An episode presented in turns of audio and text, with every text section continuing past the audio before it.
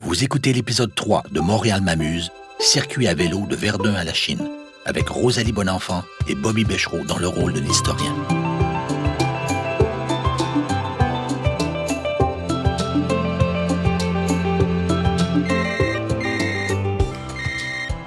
Allô? Rosalie, c'est Réal. Salut Réal!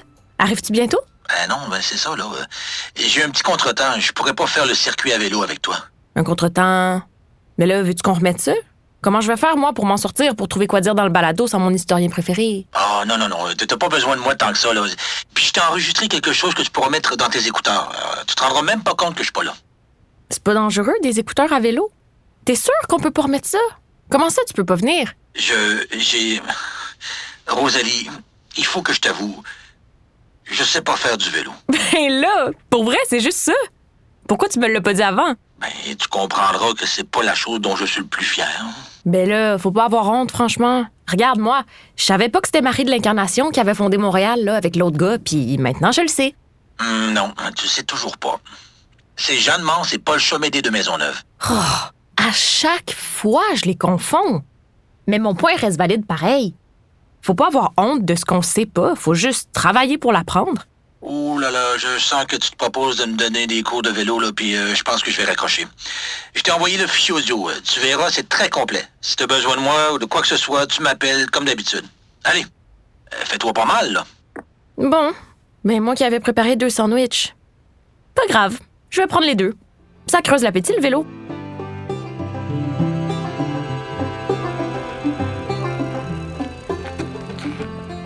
Le parcours commence Maison Saint-Gabriel.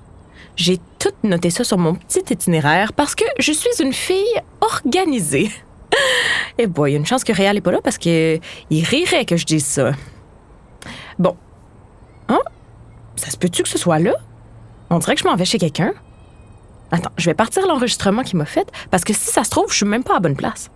Comme tu sais, Montréal est une ville et une île. Son rapport au Saint-Laurent est déterminant tout au long de son histoire. Des premiers peuples jusqu'à aujourd'hui, le fleuve marque la vie de ceux et celles qui y habitent. Ouais, mais là, je vois pas le fleuve. Fallait-tu que je me rende au fleuve? Voyons. Je pense que je suis pas à bonne place. Ton parcours commence à la maison Saint-Gabriel. Si tu te demandes si tu es au bon endroit, tu y es.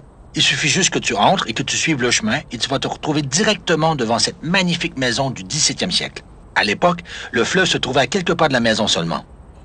Sais-tu qui l'a habité? Réal, voyons donc. Toi puis moi, on sait tous les deux très bien que je le sais pas. Tu as certainement déjà entendu parler des filles du roi. Oui, c'est des filles de joie envoyées par le roi. On croit à tort que c'était des prostituées envoyées par le roi pour peupler la colonie. Ce mythe a eu la vie dure, mais il a été plusieurs fois démenti. Tu sais qu'à l'époque, les filles de joie souffraient souvent de la syphilis, une maladie incurable qui rend infertile. Pas tellement recommandée quand l'objectif est de fonder des familles, non? Non, c'était en fait, pour la plupart, des pupilles du roi ou des femmes des milieux modestes en quête d'un avenir meilleur. Et figure-toi que c'est ici, à la maison Saint-Gabriel, qu'elles venaient parfaire leur éducation auprès des religieuses jusqu'à ce qu'elles se choisissent un mari. Ce domaine agricole de la communauté est situé en face d'une autre terre leur ayant appartenu, l'île Saint-Paul, acquise au cours du 18e siècle, maintenant nommée île des Sœurs en leur honneur.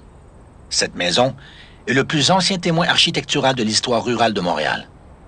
Je t'ai parlé des filles du roi, mais une autre femme célèbre y est étroitement liée. Sais-tu laquelle? Hey, ça va devenir vieux vite ton enregistrement réel là, si tu me demandes à chaque fois si je sais de quoi puis que je le sais jamais. Euh, pff, Marie de l'Incarnation, mettons? Oui, c'est ça. Marguerite Bourgeois, la première institutrice de Ville-Marie et fondatrice de la Congrégation de Notre-Dame. C'est elle qui a acheté cette maison de ferme en 1668, qui a fait de ces terres une véritable ferme modèle garantissant l'autosuffisance de sa communauté. Au 18e siècle, cette ferme compte parmi les plus grandes de Montréal et c'est Catherine Crollo, la première métayère, qui s'occupe de l'exploitation agricole pour la communauté. En véritable pionnière, elle dirige le défrichement, la mise en culture, le fermage et la gestion des récoltes. Elles seront 86 métayères à se succéder à la tête de la ferme jusqu'en 1955. Aujourd'hui, il s'agit du plus ancien témoin de l'architecture rurale de Montréal. Et les sœurs en sont encore propriétaires aujourd'hui. Il faut que tu vois le jardin de la métairie, une reconstitution d'un potager ancestral inspiré de l'époque des premiers arrivants. Le jardin des origines qui met en valeur l'ingéniosité horticole des femmes autochtones. Et enfin, le Jardin des métayères, qui présente l'évolution du domaine agricole depuis le régime français. Et bien sûr, visite la maison. Ces différentes pièces te feront vivre le quotidien en Nouvelle-France. Wow! OK, donc, si je résume bien, entre les sœurs, les filles du roi, Marguerite Bourgeois et les métayères, cette maison-là, c'est l'histoire des femmes québécoises qu'elle représente. C'est fou! Je pensais pas que ça me ferait autant d'effet de savoir ça. Maintenant, en regardant la maison, je me sens comme. Je me sens comme reliée à toutes ces femmes-là. Je me sens plus forte tout d'un coup. Bon, y a-t-il un endroit où je peux stationner mon vélo, moi, là? là?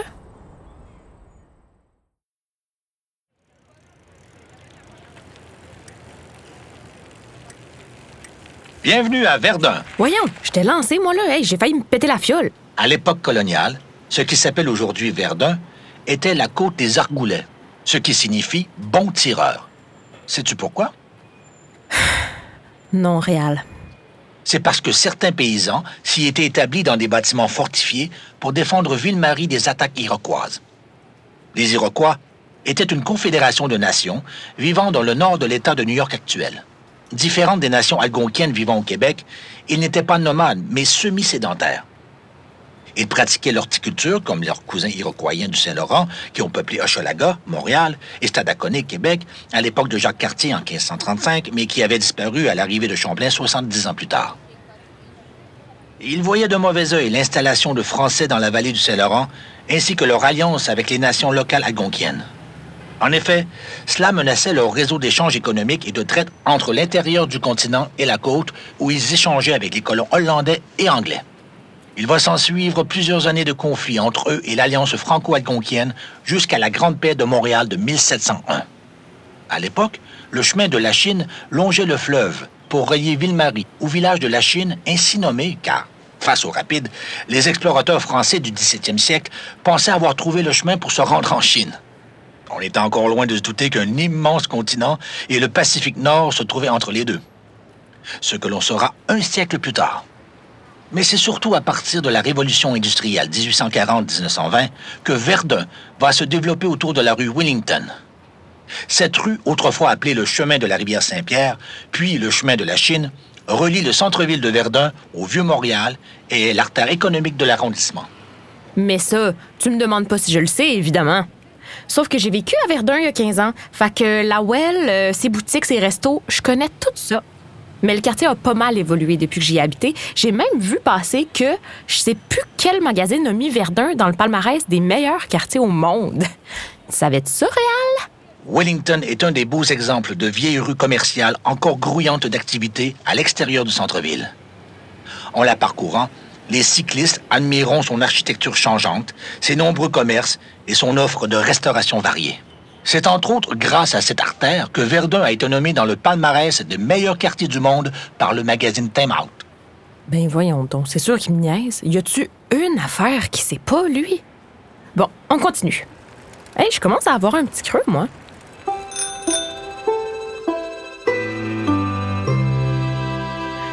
Euh, ok, là, attends, je dois regarder mon plan. Au coin Wellington et de l'église, tournez à gauche et dirigez-vous vers l'auditorium de Verdun, d'où vous pourrez suivre la piste cyclable vers la gauche en se rendant vers l'est.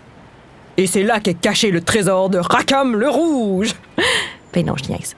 Mais si je pouvais trouver où me poser pour manger mes sandwichs, puis me reposer un peu, parce qu'on se cachera pas que je suis pas habituée de faire du vélo, hein? Je me décourdirais bien les fesses un peu.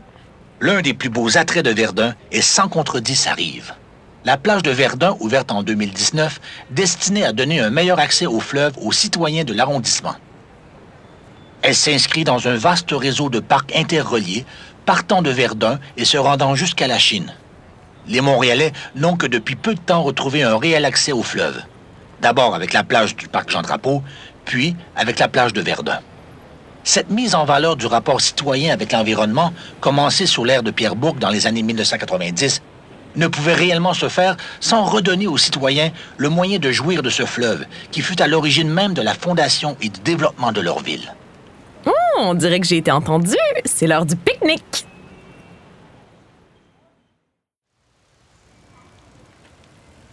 Je serais bien restée sur le bord de l'eau tout l'après-midi, mais la culture n'attend pas, comme dirait l'autre. Et parlant de l'autre, où est-ce que je m'en vais? Puis qu'est-ce que Réal a à me dire sur la question? Maintenant, tu t'en vas vers la Maison de la Culture, qui est 5160, toujours sur les berges. L'aménagement des berges de Verdun, c'est lié au désir de renforcer l'activité culturelle au sein de l'arrondissement. Ne disposant ni de lieux pouvant tenir des expositions, ni de salles de spectacle proprement dites, l'arrondissement inaugure en 2017 le quai 5160, une maison de la culture dont le nom est en lien direct avec son environnement immédiat, la berge du Saint-Laurent. Depuis son ouverture, le quai 5160 est un lieu fort couru, non seulement par les gens de Verdun, mais aussi des arrondissements voisins. Et juste à côté, si jamais tu as envie de te reconvertir, T'as l'école de cirque de Verdun. ben oui, toi, pourquoi pas? Je dois bien avoir une perruque puis un nez rouge à quelque part dans une boîte chez mes parents. Mais en attendant, direction le quai de la Tortue pour le prochain arrêt. J'espère que je vais finir par savoir pourquoi ça s'appelle de même.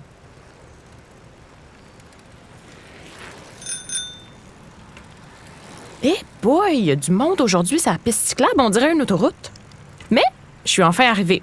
Dis-moi tout, Réal. Pourquoi ça s'appelle le quai de la Tortue? Comme tu vois, d'ici, tu as une belle vue de l'île des Sœurs.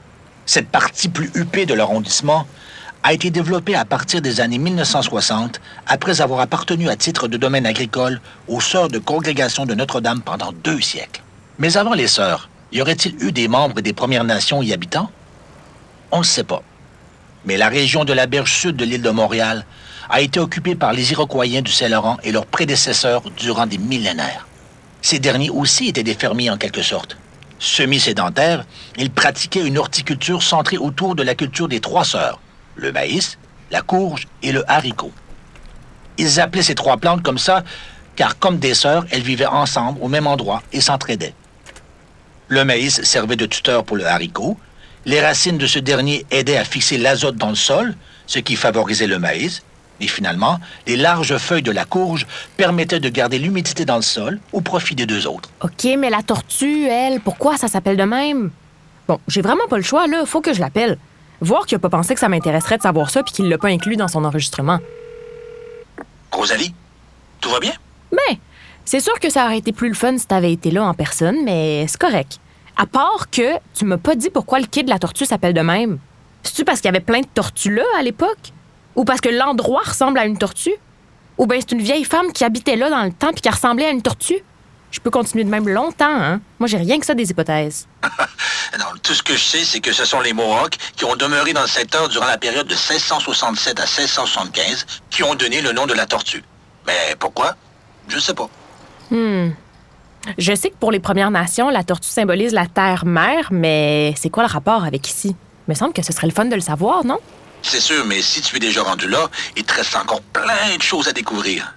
Rien que ta prochaine étape, la maison Nivard de Saint-Dizier, si ma mémoire est bonne, un exemple d'architecture coloniale. Ah, ben j'y vais là, là. T'es sûr que tu veux toujours pas me rejoindre? Sais, j'ai repensé à ton idée que je t'apprenne à faire du vélo, puis je Ah, non, euh, c'est pas à mon âge que je vais apprendre ça, certain. C'est une histoire pour que je me casse la gueule. Allez, amuse-toi bien. Bon, ben j'aurais essayé. Pour la tortue, puis pour le vélo. Mais à part l'architecture coloniale, qu'est-ce que tu as de beau à me dire sur ma prochaine étape réelle? Construite en 1710, la maison est un exemple remarquable de l'architecture rurale d'inspiration française. Elle n'est pas sans rappeler l'architecture de lieux emblématiques, comme la maison Saint-Gabriel, située dans le quartier voisin de Pointe-Saint-Charles. Le musée met également en valeur le plus grand site archéologique préhistorique de l'île de Montréal, dont l'occupation par les Autochtones remonte à 5500 ans de nombreuses fouilles archéologiques ont eu lieu sur le site entre 2005 et 2017. Ces campagnes de fouilles ont démontré une occupation autochtone continue du site sur plus de 5000 ans.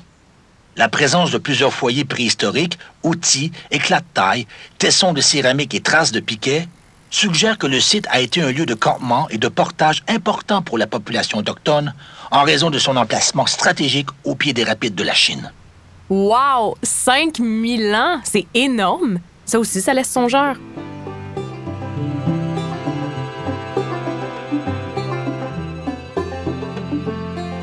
J'ai roulé un peu plus longtemps, puis vu que je pense vraiment pas que Réal va venir me rejoindre, je pense que cette prochaine étape-là, le parc des Rapides, ça va être l'endroit parfait pour manger le sandwich que j'avais préparé pour lui, pendant que je l'écoute me raconter l'endroit comme s'il était là.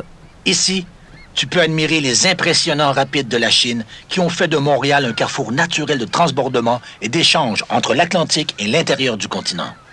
Impraticable, les rapides de la Chine imposent un arrêt entre l'intérieur du continent et l'Atlantique. Ceci en fera un lieu d'échange dès la période pré-contact avec les Européens. Les Premières Nations s'y rencontrent pour échanger, chasser, commercer, et la région fut le territoire ancestral des anciens Hochelagiens, maintenant disparus. Les explorateurs français vont vite réaliser l'importance stratégique de l'endroit, d'où la fondation de Montréal en 1642. Comme on croyait être à l'époque très près de l'Asie, les rapides furent nommés les rapides de la Chine, d'où le nom de l'ancien village, devenu arrondissement de Montréal en 2000, la Chine. Aujourd'hui, les rapides sont non seulement admirés pour leur beauté, mais aussi visités par les amateurs de sensations fortes, rafteurs, surfeurs et autres qui s'y trouvent tout au long de la belle saison. Vas-tu délaisser ton vélo pour aller t'essayer, Rosalie? Euh, je sais faire du surf, tu sauras, Réal. D'ailleurs, je te dirais bien qu'on pourrait aller en faire ensemble à un moment donné, mais j'aurais ben trop peur que tu te casses la gueule. Bon, allez là, j'enfourche mon fidèle destrier direction le musée de la Chine. Qu'est-ce que tu as à me dire là-dessus? En amont du canal La Chine, l'arrondissement de la Chine est colonisé au temps de la Nouvelle-France dès 1667. Sous le régime britannique, l'ouverture du canal de la Chine en 1825, puis l'arrivée du chemin de fer en 1847, entraîneront le développement du principal centre industriel du Canada du début du 20e siècle. Cette situation propulsera le développement économique de la Chine et de toute la région montréalaise. Au musée de la Chine, qui est un site archéologique classé, tu peux visiter la maison Lebert-Lemoine, le plus ancien bâtiment complet de la métropole, un ancien poste de traite. Tu peux aussi visiter la dépendance de cette maison et une exposition temporaire dans le pavillon Benoît Verdic. Si tu vas un peu plus loin, au bord du canal, tu verras un des derniers bâtiments de la brasserie Dow Black Horse, qui a connu un énorme succès au Québec jusque dans les années 1950. C'était l'entrepôt, une dépendance qui servait autrefois de lieu d'entreposage des produits. Va voir ça. Il y a encore, entre autres, des affiches magnifiques de l'époque. Hum, ça me donne surtout envie de goûter à cette bière. Est-ce qu'il offre un voyage dans le temps à chaque visite? Bon, je niaise, là, évidemment, mais c'est quand même un peu l'impression que j'ai en visitant tous ces endroits-là dont j'ignorais complètement l'existence. Je suis venue me promener ici des dizaines de fois, puis j'ai l'impression de découvrir une nouvelle ville, ou euh, une nouvelle facette, des nouvelles strates. C'est comme si. C'est comme si je connectais avec mes. Ben avec nos. Avec les ancêtres, avec le passé, en fait. Aïe, aïe, puis Réal qui est même pas là pour être témoin de mon éveil à l'histoire. C'est-tu de valeur?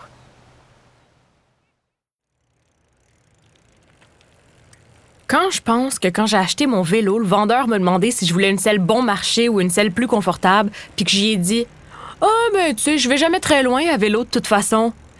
Hé, aujourd'hui, mes fesses m'en veulent. Fiez-vous sur moi. Oh, je dois pas être la seule à être près de mes sous. J'en vois deux, trois autres qui roulent en danseuse. Eh, une chance que Réal me voit pas. Banlieue industrielle de Montréal jusqu'à sa fusion avec la métropole en 2000, la Chine a connu un déclin économique accentué par la fermeture du canal en 1959. La réouverture de ce dernier à la navigation de plaisance en 2002, grâce au lieu historique national du canal de la Chine, a favorisé le renouveau du secteur en pôle de récréotourisme. C'est tellement agréable comme endroit. Ça me donne envie de m'arrêter aux trois secondes. J'aurais dû me faire un troisième sandwich ou m'apporter un petit sac de noix, tu sais, pour avoir une excuse pour m'asseoir ici un peu. Ah ben, je crois que je vais trouver mon bonheur juste un peu plus loin.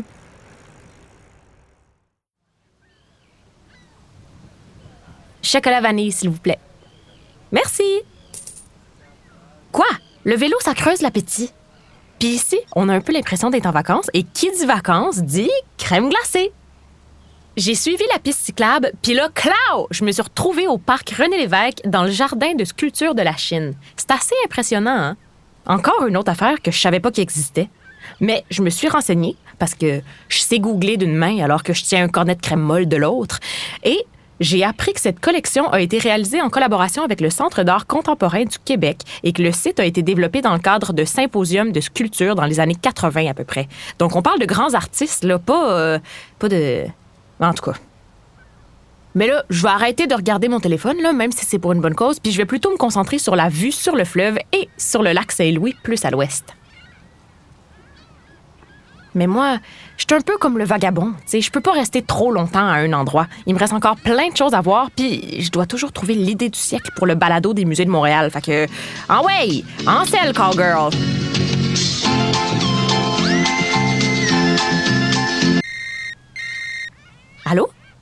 Rosalie, t'es rendue où, là? Je m'en vais vers le lieu historique national du commerce de la fourrure à la Chine, là.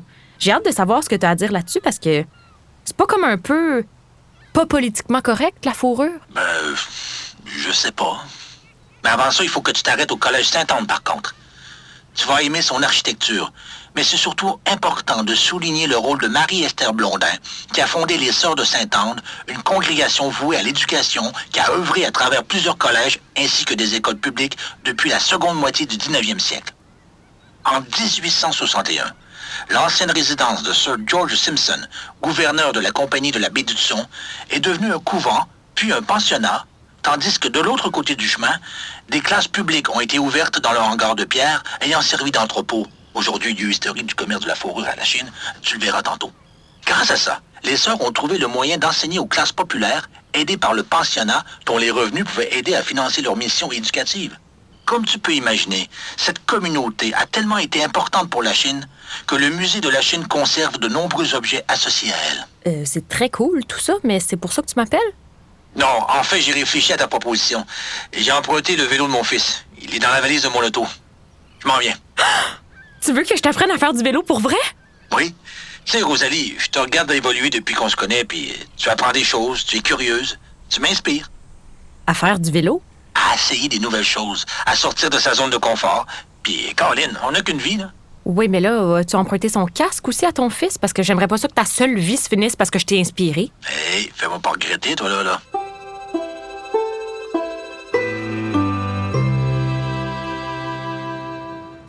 Réal, je suis là! Hey, je pensais pas que t'allais venir pour vrai. J'ai failli faire demi-tour plusieurs fois, je t'avoue. C'était-tu vraiment nécessaire, les protèges-genoux? Ben, J'aime mieux pas prendre de chance, là. Bon, ben, t'es prêt? On y va? Attends, attends. Tant qu'à être ici, autant que je te parle du lieu historique national du commerce de la fourrure à la Chine de vive voix, non? Réal, tu serais pas en train d'essayer de gagner du temps, toi, là? Comme tu sais, Montréal était un centre économique bien avant l'industrialisation grâce à la traite de la fourrure. Et tu m'énerves quand tu changes de sujet de même. C'est en 1803 qu'Alexander Gordon de la Compagnie du Nord-Ouest construit un hangar qui deviendra la propriété de la Compagnie de la baie d'Hudson en 1833 lorsque ces deux firmes de traite de la fourrure fusionnent. On y entrepose alors l'équipement et les marchandises nécessaires aux missions des voyageurs devant faire la traite avec les communautés des Premières Nations dans les pays d'en haut, de même que les fourrures que les voyageurs ramènent. Oui, mais tu m'as toujours pas répondu si aujourd'hui tu trouves ça politiquement correct, la fourrure. Aujourd'hui, peut-être plus, mais à l'époque, et pour encore certaines communautés des Premières Nations, les Inuits, par exemple, la fourrure était et est un bien de première nécessité. Donc, je te répondrai oui non. Mais laisse-moi continuer mon histoire. Le site est donc au cœur d'un vaste réseau d'échanges, jouant un rôle essentiel dans le développement économique du Canada, ainsi que de l'exploration de l'Ouest canadien.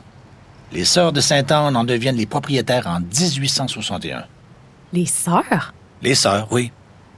Hein? On dirait que j'imagine drôlement des sœurs commercer de la fourrure. As-tu vu le film La Passion d'Augustine? Tu sais, les imagines-tu, toi, commercer de la fourrure? Euh, pas vraiment. Mais, mais toujours est-il que cette communauté religieuse, vouée à l'enseignement, a entrepris des travaux de modernisation réalisés au début du 20e siècle et qui font disparaître la plupart des ouvertures et des surfaces d'origine. Ceci n'empêche pas la reconnaissance du statut patrimonial de l'édifice en 1970. En 1977, la congrégation vend le bâtiment à Parc Canada, qui entreprend un important effort de restauration entre 1978 et 1984, après qu'un incendie eut tout détruit, sauf les murs de pierre et la moitié de la structure du toit. Le site est officiellement désigné comme lieu historique national du Canada en 1984 et inauguré à l'été 1985. Puis aujourd'hui, c'est quoi de bord? C'est un complexe d'interprétation archéologique et historique qui offre aux visiteurs des activités interprétatives avec guide animateur, ainsi qu'une exposition interactive qui permet de retracer l'épopée trépidante du commerce des fourrures au cœur du vieux Lachine et de son rôle dans le développement économique du Canada. Comme tu dis, aujourd'hui, beaucoup de personnes critiquent l'utilisation de la fourrure. Mais la traite a joué un rôle crucial dans le développement économique du Canada. Les voyageurs sont légendaires, surtout au Canada français. Ils sont des héros célébrés dans le folklore et la musique. Sans les voyageurs et les coureurs des bois avant eux, il n'y aurait eu aucun commerce de fourrure, et la plupart des colonies de l'Amérique du Nord auraient alors pris une direction différente. Les explorations qui ont conduit à l'ouverture vers l'ouest ne se seraient pas produites, et les relations entre les Amérindiens et les Européens auraient été très différentes. Mais j'imagine. Aux voyageurs canadiens-français se joindront dès la fin du 18e siècle des membres de la communauté écossaise. Ces deux groupes, en s'unissant avec des femmes autochtones, donneront naissance à la nation métisse au Manitoba et en Saskatchewan. De plus, il ne faut surtout pas ignorer certains des premiers membres de la communauté noire, tels que Glasgow Crawford et les membres de la famille Bunga. Ils ont été des voyageurs ayant joué un rôle dans le développement et le maintien des réseaux et relations de traite. Comme quoi, il y avait des Noirs à cette époque-là au Québec. Bien sûr. Et il y a des histoires fascinantes d'ailleurs. J'espère avoir l'occasion de t'en parler une autre fois. J'aimerais beaucoup ça. Rendez-vous alors. Mais, mais, finalement, pour en revenir à ce qui nous occupe, cette traite n'aurait jamais pu être possible sans les Premières Nations, car ce sont elles qui fournissaient la matière première à la base de ce système économique. On en revient toujours là, hein? Partout où on se trouve, on en revient toujours aux origines, on en revient toujours aux Premières Nations. Mais effectivement, nous sommes tous à Joe Jagge, après tout. Est-ce que tu penses que de m'embarquer sur ce sujet-là va me faire oublier que je veux t'apprendre à faire du vélo? Ah, en fait, je, je dois t'avouer que je l'espérais. Hum, bien essayé. Mais ça marche pas de même, Montréal. Peut-être que moi je t'inspire, mais toi, tu m'amuses. Ton Réal t'amuse? Montréal m'amuse. Hey! Tu trouves pas que ce serait un bon concept pour les balados? Allez, embarque, là, je te tiens. T'es sûr que tu me tiens, là? Ben oui, inquiète-toi pas. Mais dépêche-toi d'apprendre, par exemple, parce que après, je me suis dit qu'on pourrait suivre la piste cyclable du canal qui sera au Vieux-Montréal. Envoie, pédale. C'est pas un peu loin? Ben, c'est à peine 45 minutes. Quoi? Continue de pédaler. T'aimerais vraiment ça. Hein? On traverserait l'ancien centre industriel du Canada et on pourrait admirer la conversion d'anciennes usines en coop d'habitation, condos et commerces. Puis en passant, à côté du marché à Atwater, ben, on pourrait se prendre un petit quelque chose à grignoter. Euh, je pense que je vais être capable. Tu me tiens toujours? Non, non, tu roules tout seul, là. Wouhou! Bravo, Montréal! Tu sais faire du vélo! Rosalie, regarde-moi, je roule tout seul. OK, mais attends-moi, là. Montréal m'amuse est une initiative de Musée Montréal, soutenue dans le cadre de l'entente sur le développement culturel de Montréal, conclue entre la Ville de Montréal et le gouvernement du Québec, avec la collaboration de Tourisme Montréal. Pour tout savoir sur ce que les musées de Montréal ont à vous offrir, visitez le site de Musée Montréal.